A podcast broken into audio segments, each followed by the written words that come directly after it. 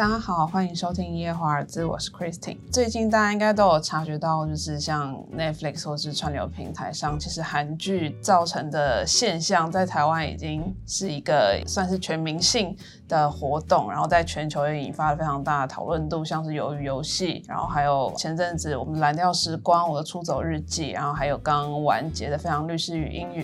都是非常好看，然后不管是在影评之间，或者在普通观众之间，都是有造成非常大的回响。那我们今天呢，就呃也邀请到了，就是长期对韩剧以及韩国电影产业，然后还有它背景有蛮深入的观察跟研究，然后同时也是台湾非常知名的制作人宝旭姐沈宝旭，然后来帮我们解析一下韩国这些影视产业怎么会有今天这么辉煌的。一个地步，欢迎宝旭姐，Christine 好，各位听众大家好。就我所知，你应该也是看了非常多的韩剧吧？我自己觉得，如果跟同业比，应该算是看得多的，非常多。因为因为我们之前还是比较以电影为主嘛，那剧的部分不一定有那么多时间追，说实话。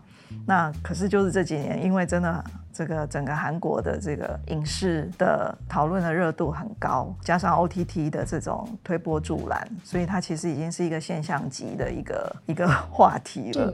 你不可以不跟进这样。就是这韩剧甚至比韩国电影带来的讨论度，然后那些回响都还要大很多。我觉得很有趣的这个事情，就是电影跟电视，所谓电视啦哦，现在我们都讲剧集了，因为你看的这个载体已经不一定是电视。但我觉得其实没有影响啦。怎么样，玫瑰不叫玫瑰，它还是那么那么那么香嘛，对不对？对。然后我刚刚要提的就是说，因为我们以前常常会在影展上会跟很多的不同国家的这些同业交流嘛。嗯。那我们自然，因为釜山是我们很常去的一个影展，自然也就有很多韩国的这个电影圈的朋友。这十几年，差不多这十年，就是韩剧的这个真的是一部比一部，无论是制作的精致度也好好啊，或者是内容的这种扎实也好，或者是制作的规模这些的，都真的是越来讨论度越来越高。所以我们去影展这些场合的时候，也常常会跟那些朋友讨论。然后我韩国的那个电影圈的朋友，每次被问到这个问题都很哀怨，他们就会说：“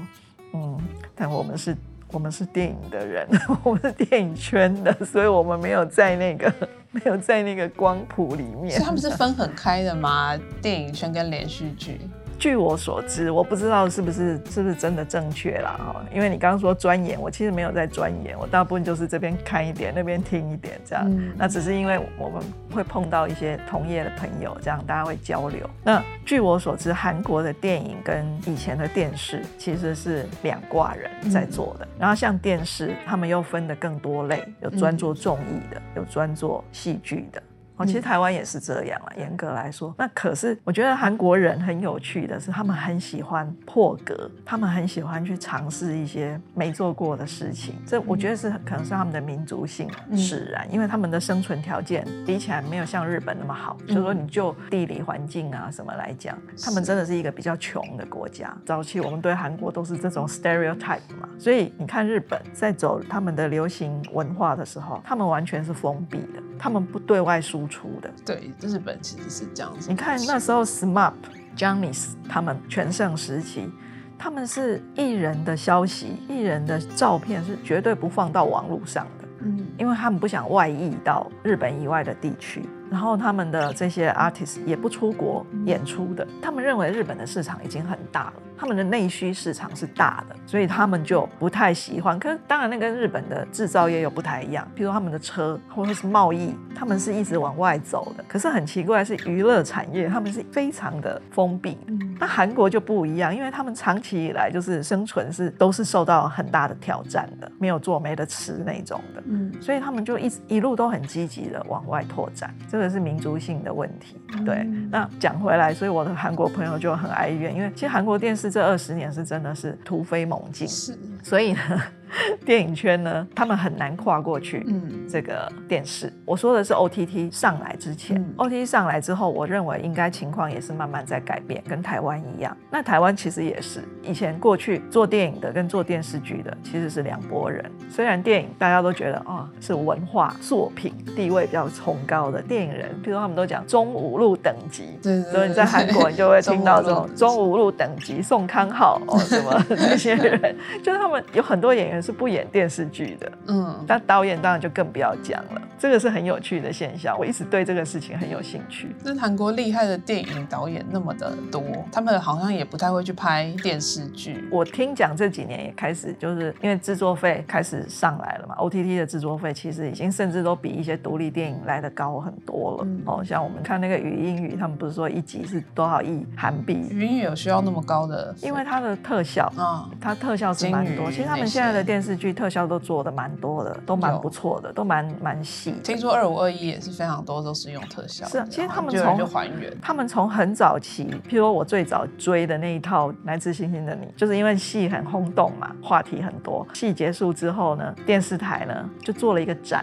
来自星星的你的特展，在那个首尔的一个类似那种什么南港展览馆那种地方，也是一个很有名的场馆，但我忘记名字了。去了以后，我们就说，哎，我们去看那个展，到底在展什么？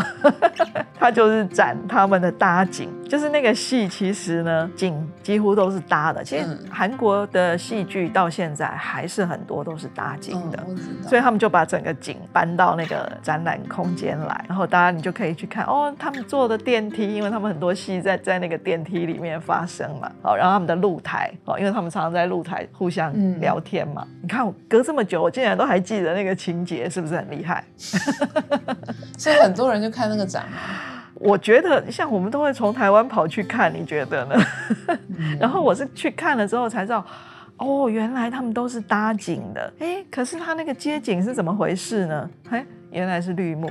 哦，是哦。那个时期他们就已经使用大量的绿幕在拍剧了，因为你。剧一拍都是很长的时间，嗯，所以如果你你找实景的话，你会非常容易受限，天气会受限，街上的那些杂音啊什么的，所以他们其实就是，如果是这种长期在拍的剧，通常我认为在预算上也相对是真的是比较这个有效益的，嗯，所以就是搭景处理。你后来如果看一些医疗剧，比如说《机智医生生活》，它也有用一栋真正的 building，可是其实很多都是他们都有那种医院的敞篷，对，所以。你会有时候你看多的话，你会发现有点似曾相识，就是因为那些都是场景。原来如此。你看我们现在拍片要接医院多难接，可是要搭一个成本上会比较成本当然很高啊，所以你一定要把它分散到，假设你拍六十集，对不对？你就可以把它摊到每一集的制作费里面去啊。所以你如果用一部电影，那当然不划算了。但场景这个事情，就是它的好处是都可以用啊，电影也可以用啊，电视也可以用啊，综艺也可以用啊。嗯，为什么那时候李安几年前李安回台湾去演讲啊的时候，他其实一直在呼吁，就是说台湾要做多一点的这个 sound stage，要多建一些摄影棚。所以韩国现在就会如果要拍什么剧，要拍什么电影，其实他们预算是都大家很愿意投资的。我想应该是，特别现在又有国际的资金进来了哦，或者他们有国际。的这个发行通路了，那我觉得这个对这整体真的就是产业的策略的运作是不是成熟？但是其实我觉得像韩剧之前看下来，其实也不是觉得每一部那么有话题度的都很好看。你说 HBO 虽然是已经是最会做戏的一个，应该是大家业界最推崇的一个片场，但它也不是每一出戏都好看啊。所以大部分像我我认为，其实已经进入这种呃工业化的这些影视的大国，他们在制作上，其实他们就会像开超市一样，我什么都卖。for 不同喜好的观众，但重点是你的进货量要够多，真的要。那当然，你所谓的这个叫做买货买手也很重要。你今天要呃哪一家牧场的鸡蛋，哪一个小农的蔬菜，就买家的眼光哦，或者是他跟这个生产端的关系，其实是一样的。我觉得那个原则都是一样的，但是就是说前提就是你是要开一个超级市场，还是你经营的是一个街边的干妈店？那那牵涉到是什么？就经济规模的问题。他们娱乐产业就是娱乐产业帝国的模式，在现在啊，已经变成这样子的模式。但你要想，它真的是这二三十年才上来的哦。对呀，哦，就像我们当初台湾发展半导体，到我们现在还在半导体，我们现在还在靠护国神山来稳住我们的 GDP。但是他们已经从很早就开始一路一直在开发各式各样可以卖出去的，无论是实体的晶片，无论是汽车，无论是家电，无论是软体、漫画、音乐、戏剧、电影。看韩剧看到很想买那个折叠手机，看起来很厉害。我觉得我看韩剧第一个去买的都是他们吃的东西，像我最近就疯狂吃饭卷，海苔饭卷。哎其实那海苔饭卷真的超级好吃的。之前我吃过一个韩国朋友开的店，然后他们有自己拿他们做的海苔饭卷给我吃，超级好吃，跟日日式的饭卷完全不一样。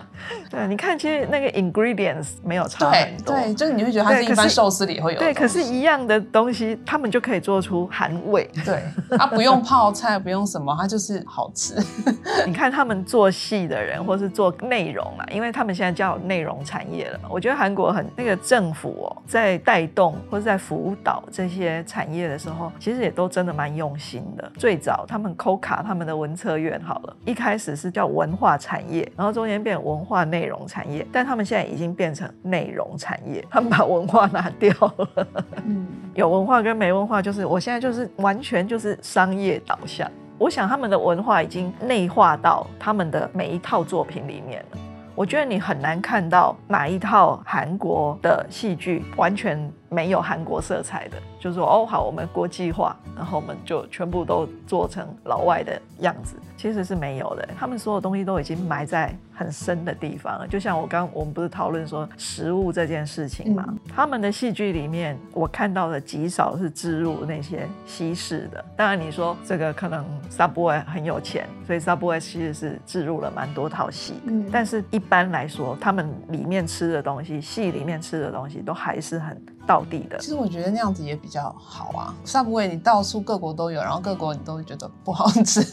可是韩国独有的，你就觉得哇，它看起来好好吃，你去韩国你就会想要去试试看。那可能他们也衷心的觉得他们自己的东西好吃。可是他们，比如说他们拍豪门的故事的时候，每个人桌上也都是牛排啊，什么松露啊，那些高档食材也是有的，也不是没有。只是说，你看他这些，只要是拍庶民的生活，真的他们的韩料、韩国的小吃啊，哦。韩国一般的家常的这些食物，我觉得那个是编剧也好，或者是制作团队也好，他们是很有意识的在做这些事情。像台剧的话，其实常常会觉得离大家太远。对，台剧也其实也都会做一些食物的元素在里面。有有有。那但是我每次看的时候，我就会老是都觉得说，他们就是食物归食物，戏归戏，就没有什么连实际上的连接。对，我们上次有讨论到茶经嘛，我很喜欢举茶经那个例子。茶经已经算很认真哦，他们厨房是一个重要的场景啊，然后有一些客家的食物或是茶叶入菜的这些东西，他们其实都有照顾到，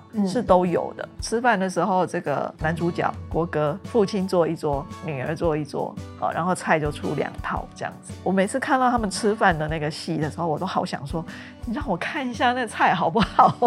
你给我可不可以特写一下，或是怎么样？或者是他们吃菜的时候的一些反应？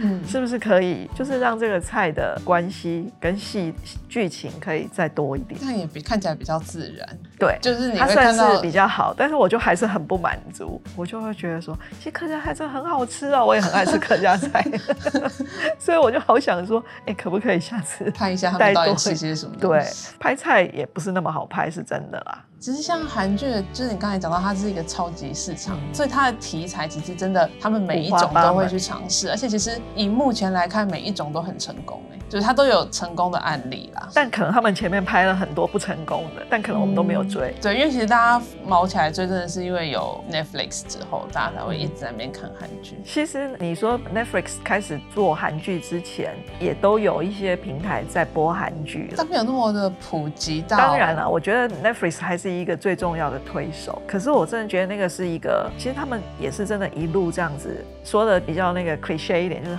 他们真是一路耕耘走到今天的，他们不是那种忽然间一戏爆红的那种，其实他们不是，他们是每一个慢慢累积，对他们真的是所有，因为你要做类型这个事情，你看他在操作这些剧种，他其实是还是都用类型的概念在操作的，嗯，你其实蛮少会看到一个非常个人，当然也是有了，也不是没有，很个人的风格的那种很冷门、很小众的那种戏也是有，但是呢，譬如说我的大叔，我觉得他就是一个很冷门的戏，那个作家写的基本上都蛮冷门的。到他我的出走日记，但是可能就像你讲，可能 Netflix 的关系，突然对他对被很多对出走日记也哇变成好多可能，我觉得出走日记可能是文青的这个族群比较多，或者是所谓可能上班族，因为他讲上班族的苦闷嘛。对，这出走日记刚开始的时候讨论就就已经非常的高了，是吗？就是刚出可能一两集的时候吧，是因为他跟蓝调时光是同时间上的嘛，蓝调时光反而前面没有那么高的讨论度，因为可能他比较偏那种。单元剧，然后又是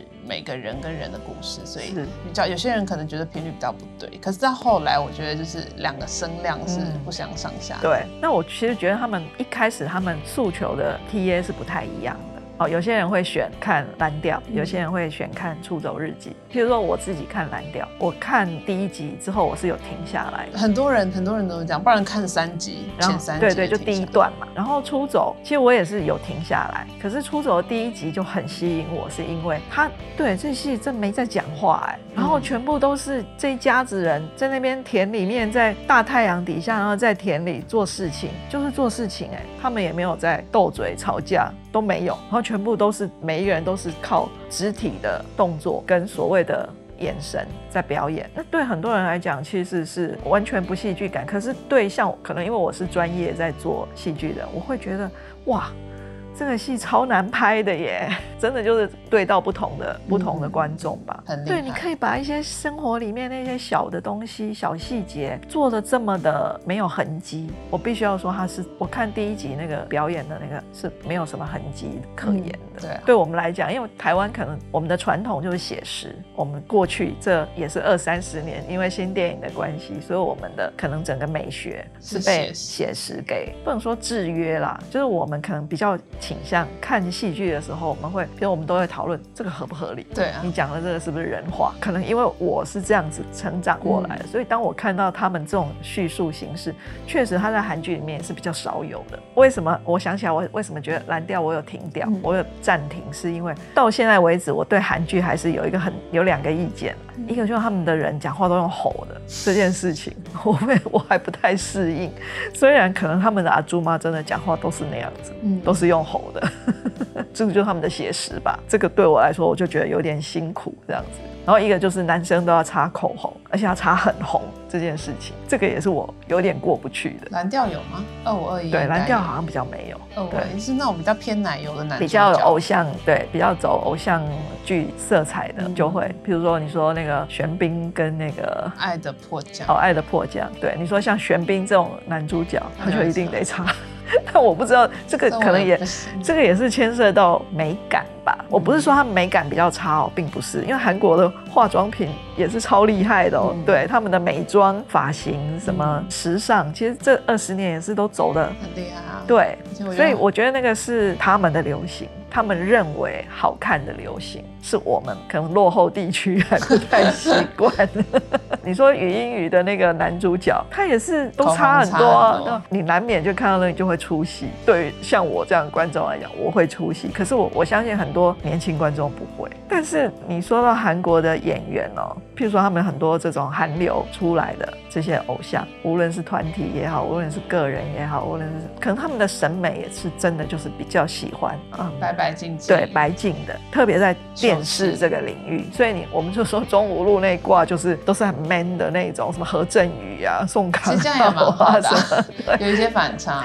这个也是一个，我认为这其实某种程度也是一个文化的一个现象吧。可能对过去他们的观众来讲，他们比较喜欢看这一类。这个东西去到过去没有大陆还没有禁韩令之前，大陆的观众也是完全接受啊，超疯的。对啊，然后台湾的观众全都跟韩国。对啊，然后台湾的观众也是完全接受啊。然后日韩关系没有变很差，以前就是这个裴勇俊那个年代也是啊。日本的那些师奶们也是追韩星追到一个，然后你看他们追的这些都是差不多都是这种感觉。可是像我们成长的时候，就是大家都还是有一种排韩的感觉，就是我们还是看日剧长大，是就是什么《极道先师》，然后后来对后来到最近这几年，真的就是倒戈。我刚刚其实想讲的是说，你看这些演员，虽然我们讲说哦，他很奶油啊，很什么，哎，可是他们的表演。真的都多数都不差哦，对，所以他们其实是不是说哦，因为你长得好看，你就上来了随便演就会过的，其实不是，还是有一些呃蛮扎实的演员基础在。那这个真的是台湾的演员要，我认为要在努力的。所以他们演员的培训也都是有很一条。他们是练习生之国啊，所以所有东西都是有练习生的这个文化吧。你就是一定要从最小的帮学长打杂跑腿，然后才慢慢一路这样子。因为韩国的文化是儒家文化，嗯，他们非常重视前后辈的关系，然后他们非常的尊重老人家，就长幼有序。对，就是有时候你看戏，你会有一点出奇我。在看的时候，我其实是真的有一点觉得，哇，怎么这么迂腐？你知道吗？我会，你会用这样的形容词去批评他的剧情。但后来我就开始，就是因为好奇嘛，所以我就开始去读一些资料啊，或是什么，那就发现说，其实这个就是他们根深蒂固的。你再怎么样，你就是对老人家，你再讨厌这个老人，你都不可以对他不礼貌。学长，你再怎么样，你就是在他面前，你就是得要乖乖的。嗯，这就是他们的整个社会的文化是这样，风气也是对。嗯，那这一集呢，也听到了很多，嗯，韩国是怎么走到今天这样子一个娱乐帝国的境界。那作为观众，相信我们也有很多的收获。也谢谢宝旭姐带来这么精彩的分享，我们下集再见。谢谢。